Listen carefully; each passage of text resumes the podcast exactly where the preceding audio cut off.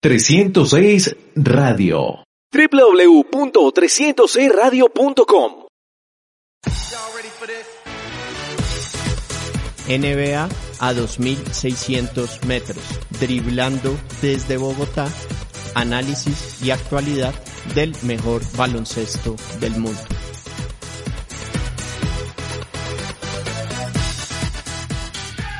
Cordial saludo para todos, bienvenidos a NBA a 2.600 metros, driblando desde Bogotá, análisis y actualidad del mejor baloncesto del mundo. Un fuerte abrazo a todos a quienes nos están acompañando a través de 306radio.com. Además, a todos a quienes están en el podcast en Rotonda Deportiva, también en iTunes, Spotify, SoundCloud e iVoox. Para esta edición les traeremos un programa en el que vamos a estar hablando de las finales de conferencia de la NBA, además de los temas de lo que fue el colapso de Los Ángeles Clippers, el MVP de Giannis Antetokounmpo y también del nuevo entrenador de los Chicago Bulls, Billy Donovan. Los saluda Carlos Amador.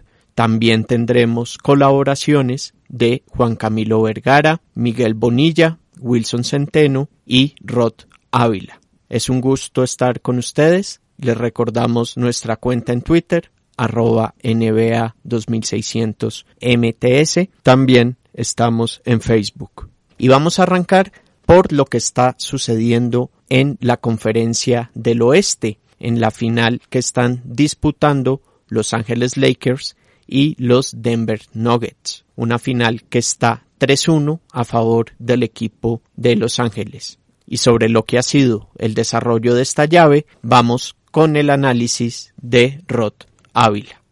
Carlos, sería muy interesante esta entre los Denver Nuggets y Los Ángeles Lakers, una serie en la cual el equipo de Denver no aparecía como favorito, sobre todo porque había tenido que remontar un 1-3 y pues esto eh, causa realmente un impacto entre los jugadores, sobre todo en lo físico, y los Lakers habían tenido un paso más expedito hasta este momento en la burbuja, que ha sido un equipo que realmente le ha dado inconvenientes a los Lakers, sobre todo a sus dos principales figuras, Anthony Davis y LeBron James, que se han visto obligados a tirar más y que además han convertido menos. Un punto importante eh, en favor de lo que ha sido el desempeño de los Nuggets ha sido su efectividad de tiros de campo en general, que pues ha sido un poco más alta que la de los Lakers y pues razón también para haberse llevado varios juegos de esta serie dándoles inconvenientes al equipo de Frank Boyd que no ha tenido que enfrentarse a un equipo que les opusiera tanta resistencia. Una serie también muy desigual en lo que se refiere a los antecedentes. Y es que pues si hablamos de Los Ángeles Lakers como el equipo que más títulos de NBA ha conseguido a lo largo de la historia de la liga, el caso de los Denver Nuggets es muy distinto, un equipo que tuvo su origen en la American Basketball Association y que en la era de la NBA integrada pues apenas cuenta con nueve títulos divisionales, un equipo que fue competitivo y llamativo, sobre todo eh, a principios de la década de los 2000 y aquí durante una buena parte, hasta el 2010, recordemos la presencia de Carmelo Anthony en esas temporadas de 2003 a 2008, eh, y que sin embargo, pues esto no se vio reflejado en títulos. Si es un equipo que hay que decir, Carlos, que muestra un desarrollo interesante, la temporada anterior terminó sorpresivamente en el puesto 2 de la conferencia del oeste. Eh, en este año, pues gracias al excelente nivel que han mostrado Jamal Murray y Nikola Jokic, este equipo pues se ha metido en la final de la conferencia y sobre todo también Carlos hay que decir que ha conseguido demostrar que tiene una banca más profunda, lo que le ha permitido remontar las series en contra de los eh, eh, eh, las series en las que estaban en desventaja y dándole problemas a los Lakers, los Lakers que por otra parte también han tenido inconvenientes con lo que es la parte baja de, de, su equipo, Kyle Kuzma, Danny Green, eh, Howard y Ray John Rondo han lucido realmente mal en esta serie y han estado en un nivel inferior al que hemos visto en otros momentos de la temporada para estos jugadores. Muchísimas gracias a Rod. Y los Denver Nuggets, que vienen de eliminar en las semifinales a Los Ángeles Clippers, remontando un 3-1, se convirtieron en el primer equipo en remontar una desventaja de 1-3 dos veces en una misma postemporada. Recordemos que en la ronda anterior también alcanzaron a estar 3-1 abajo en contra de los Utah Jazz. Pero sí que ha dado de qué hablar fue lo que le pasó a Los Ángeles Clippers. Y para ello vamos a ir con Juan Camilo Vergara desde Nueva York. Saludos para ti, Carlos, para Miguel, para Rod, para Wilson y por supuesto a todos los oyentes del programa. Así es, un gran fracaso el de este equipo de los Clippers de Los Ángeles, una franquicia que se armó en todo sentido para sumar finalmente su primer campeonato en la historia de la NBA, pero que como ha sido la constante de esta franquicia a través de los años, se han quedado cortos en su intento. Me parece a mí que lo sucedido en esta campaña 2019-2020 es quizás el peor fracaso eh, que va a tener que soportar esta franquicia. Recordemos que este es un equipo que siempre ha vivido a la sombra de los Lakers, que es la, es digamos el equipo poderoso de la ciudad, el que suma las estrellas, el que suma los títulos, el que siempre tiene todos los reflectores puestos sobre ellos. Entonces esta era una oportunidad inmejorable para una franquicia de los Clippers de dar finalmente ese golpe sobre la mesa. Tenían todas las fichas, eh, digamos, todas las armas para lograr ese, ese primer campeonato, pero quedaron fuera, eh, quedaron fuera de una forma realmente sorprendente. Eh, uno, uno le cuesta creer que un, que un, equipo que cuenta con Kawhi Leonard, Paul George, Patrick Beverly y que desde la banca tiene a dos de los mejores elementos en ese rol, como lo son Lou Williams y Montrezl Harrell, hayan sufrido un colapso de este tipo. Recordemos que en los juegos 5, 6 y 7 de la serie ante Denver llegaron a tener ventajas de 12 o más puntos en cada uno de ellos. Entonces es, es realmente difícil de explicar cómo un plantel con tantas figuras y con un técnico con la experiencia de, de Doc Rivers, que aparte ya sabe lo que es quedar campeón en la NBA, haya sufrido, digamos, un colapso de, de esta magnitud. Es, es, realmente sorprendente. Entonces, eh, uno, uno, queda, uno queda realmente sorprendido. Eh, lo del juego 7 de, de esa serie eh, fue realmente lamentable ver a, a, Paul George y Kawhi Leonard no encestar puntos en el último cuarto. en la segunda mitad de, esa, de, ese, de ese duelo contra los Nuggets, realmente entraron en pánico, no sabían qué hacer cuando el equipo de Denver se, se acercaba en el marcador. Y bueno, realmente fue, fue uno de los peores colapsos, si se quiere, en la historia de los playoffs de la NBA, por, por todo lo que, lo que había armado este equipo de los Clippers y por la, y por la calidad de, de figuras que tiene su plantel. Ahora pues se habla de que lógicamente eh, se vienen cambios, hay que ver qué sucede con Montres Harrell, que será gente libre y que dicho sea de paso, algunos, eh, algunos reportes indicaron que tuvo confrontaciones con Paul George a lo largo de la serie, entonces será interesante ver si la franquicia decide traerlo de vuelta, pero eh, yo creo que los Clippers van a seguir siendo un candidato, lógicamente siguen teniendo un plantel plagado de estrellas, pero será difícil al menos por los próximos meses poder olvidarse, vuelvo y repito, de uno de los fracasos eh, más contundentes y más eh, impactantes en la historia de los playoffs de la NBA. Muchísimas gracias a Juan Camilo. Una desventaja de 3-1 en playoffs se ha logrado remontar 13 veces en la historia de la NBA. Y Doc Rivers, el entrenador de los Clippers, ha sufrido tres de esas, una con Orlando Magic y ya son dos que le suceden con el equipo de los Clippers. Y ahora vamos con lo que fue el nombramiento de Giannis Antetokounmpo, el jugador estelar de los Milwaukee Bucks, como el jugador más valioso de la temporada. Recordemos que las votaciones que se hicieron para los premios de esta campaña se basaron en lo que hicieron los jugadores en su rendimiento antes de la burbuja. Sobre el MVP de Giannis Antetokounmpo Pasamos ahora con Miguel Bonilla. Muy buenas Carlos, un saludo para todos en el programa y para los oyentes. En esta ocasión les hablaré del griego Giannis Antetokounmpo, quien el pasado 18 de septiembre fue galardonado por segunda temporada consecutiva como el jugador más valioso de la temporada regular de la NBA, también llamado MVP por sus siglas en inglés. La selección de este codiciado premio individual se realiza a partir de una serie de votaciones de un panel de 101 miembros expertos, todos ellos miembros de los medios de comunicación deportivos en los Estados Unidos y en Canadá. Giannis obtuvo 85 de los votos como el primer puesto y 16 para el segundo puesto, lo que le dio una puntuación total de 962 puntos de 1300 posibles. En la segunda posición quedó LeBron James con 753 puntos.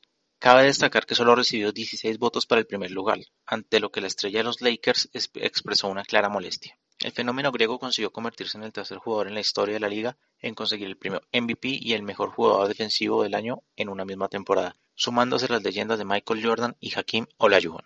Los méritos de Antetokounmpo son bastantes, ya que lideró a los Milwaukee Bucks a la mejor marca de la liga con 56 victorias y 17 derrotas. De la mano con el MVP fue también seleccionado al All-NBA, el cual es el premio al mejor quinteto de la liga, además del mejor equipo defensivo y ya hace algunos meses había estado en el juego de las estrellas. Su línea estadística es absolutamente sin precedentes, ya que con 29.5 puntos, 13.6 rebotes y 5.6 asistencias, es el único jugador en la historia en registrar dichos números. Leyendas del Salón de la Fama como Will Chamberlain y Elgin Baylor lograron estadísticas similares o superiores en su época, pero en cuanto a puntos y rebotes, sin siquiera estar cerca en cuanto al registro de asistencias que colocó ante Tocum. Cabe recordar además que Giannis es uno de los cinco jugadores extranjeros en conseguir el MVP de la temporada regular, junto con el nigeriano Hakim Olajuwon, el virgenense Tim Duncan, el canadiense Steve Nash y el alemán Dirk Nowitzki.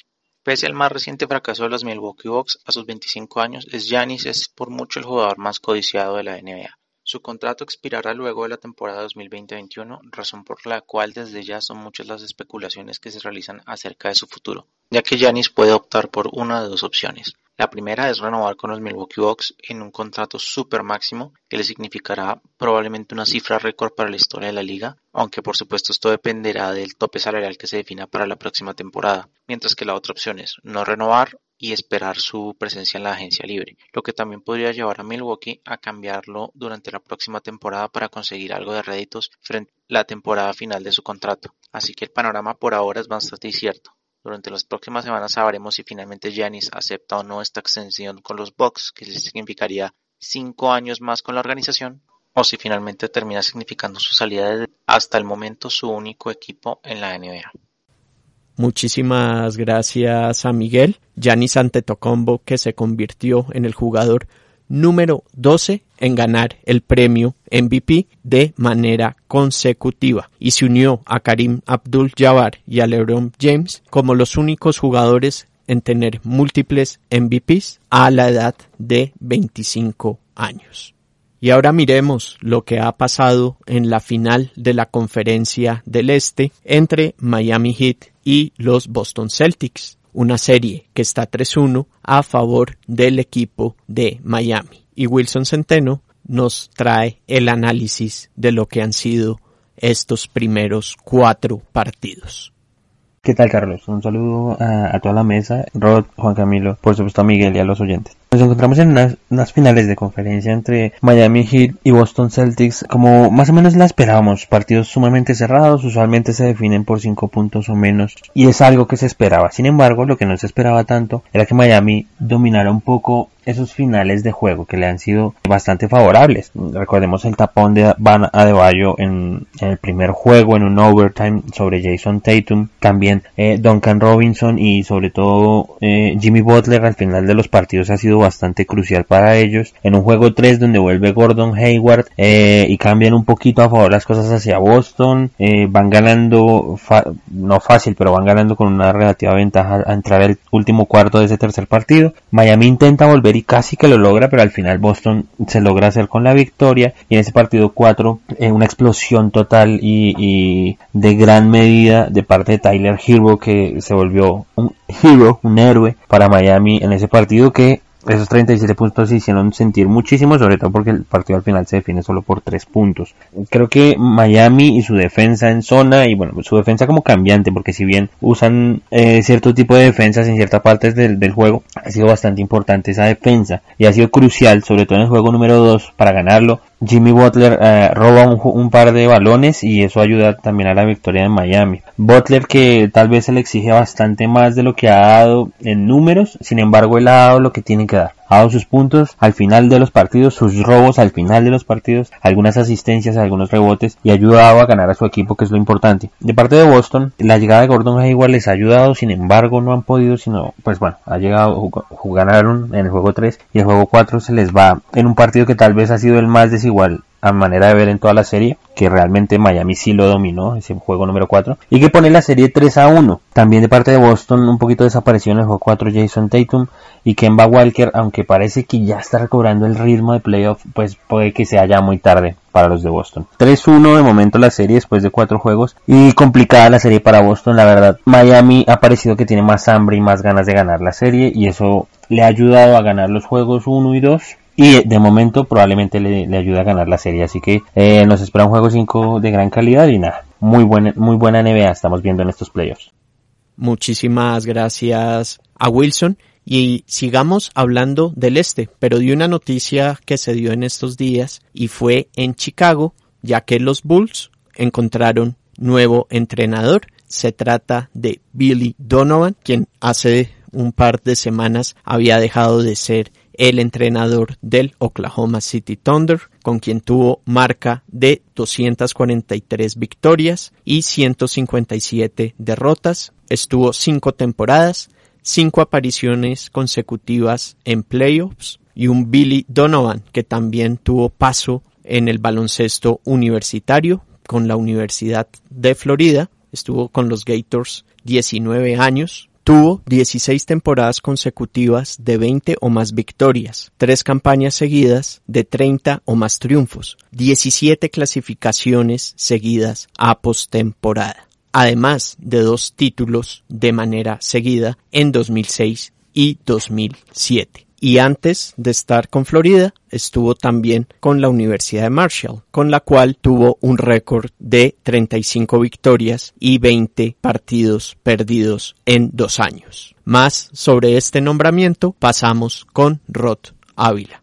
Carlos Vinny ahora que va a ser el entrenador de los Chicago Bulls, este head coach que recientemente había perdido su posición con Oklahoma, y que tendrá dos labores a partir de este momento. La primera, que es de carácter personal, que es la de restituir su eh, reputación. Eh, recordemos que viene antecedido por un palmarés impresionante en lo que fue el baloncesto colegial y que tuvo a su cargo un equipo muy competitivo en el oeste durante cinco años, pero que sin embargo no le alcanzó eh, para trascender para llegar a la meta de un título incluso de tener unos resultados que fueran solventes en postemporada.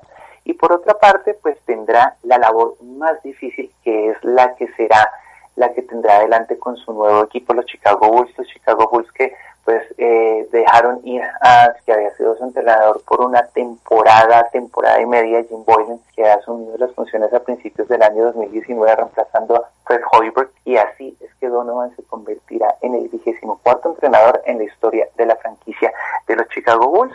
Inicialmente estaría vinculado por cuatro años y 24 millones de dólares. Recordemos que este es un equipo también que hizo movimientos importante en su área administrativa de cara a lo que es la meta al corto y al mediano plazo, que es hacer de este equipo más competitivo, que tenga la posibilidad siquiera de llegar a playoffs, algo que ya desde hace un rato no sucede con este equipo, más allá de que será muy difícil realmente de que pueda tener eh, Billy Donovan a su disposición el talento que se tuvo en Oklahoma. Entonces, pues es una tarea distinta eh, realmente las expectativas de la franquicia asumimos con Billy Donovan no son las que los lleve a final de conferencia, por lo menos no en los primeros años de su contrato, y que más bien sea la base para construir un equipo que sí en el mediano y a largo plazo llegue a ser mucho más competitivo y pueda convertirse realmente en un protagonista de la conferencia del Este. Muchísimas gracias Rod y al igual que a Juan Camilo Vergara, a Wilson Centeno y a Miguel Bonilla por sus colaboraciones. A todos muchísimas gracias por habernos acompañado. Esto fue NBA a 2600 metros, driblando desde Bogotá, análisis y actualidad del mejor baloncesto del mundo. Un fuerte abrazo, nos reencontraremos en una próxima edición. Aprovecho para invitarlos a que la otra semana nos acompañen en béisbol a 2600 metros. Las grandes ligas ya la otra semana estará en el comienzo de sus playoffs. NBA a 2600 metros, driblando desde Bogotá, análisis y actualidad del mejor baloncesto del mundo. 306 Radio. www.306radio.com